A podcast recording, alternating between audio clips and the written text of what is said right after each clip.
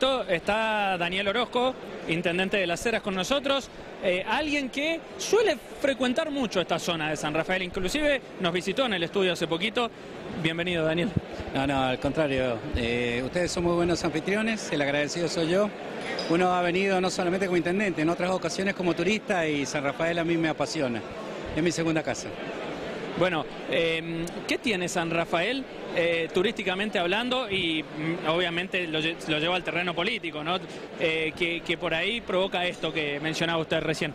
Mira, lo primero que te tengo que decir, yo por ejemplo tengo un tiempo compartido en, la parte de Valle Grande, así que imagínate si hace 30 años que estoy viniendo, o sea que ya conozco San Rafael, lo que ha evolucionado y de la parte turística lo que ha crecido y me, verdaderamente me llena de orgullo, me llena de orgullo de que ustedes en el sur mendocino estén a la altura, pero de las circunstancias no solamente nacionales, sino también internacionales.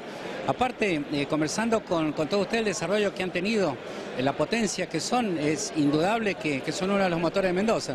Así que es un placer estar acá por todo lo que han desarrollado, lo que han transformado y lo que han hecho por San Rafael. Bueno, hace poco lanzó su candidatura eh, con una cena, no, ocultó eh, en lo más mínimo nada.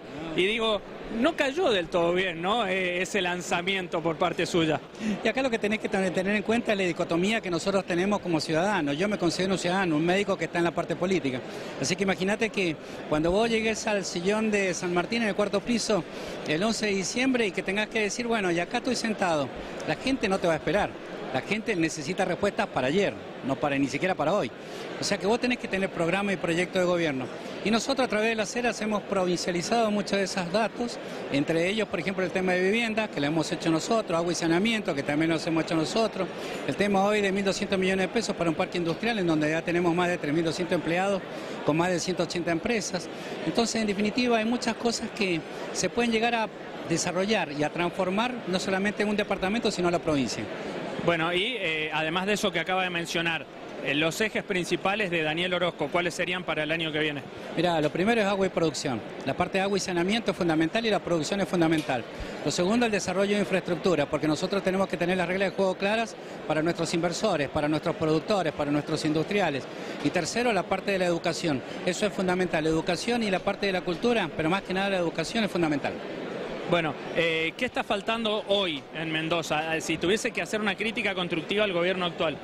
Más que nada yo te diría que dentro de las variables macroeconómicas que hoy están justamente eh, importando, lo más importante es derramar sobre ello la parte de la producción.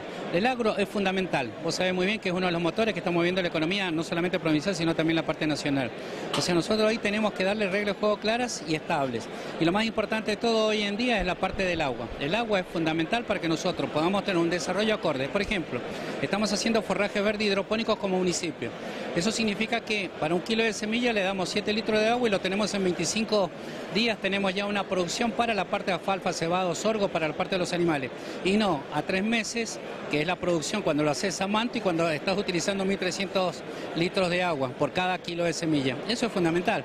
Y con eso estás ahorrando agua, estás haciendo producción, estás haciendo de alguna manera tecnificando, diríamos, la producción. Eso es lo que nosotros necesitamos hoy en día. Ingenio, actividad. Hicimos 108 casas en época de pandemia. 108 casas, imagínate, sin ninguna entidad crediticia atrás, solamente con la parte del municipio. Y la entregamos un año y medio.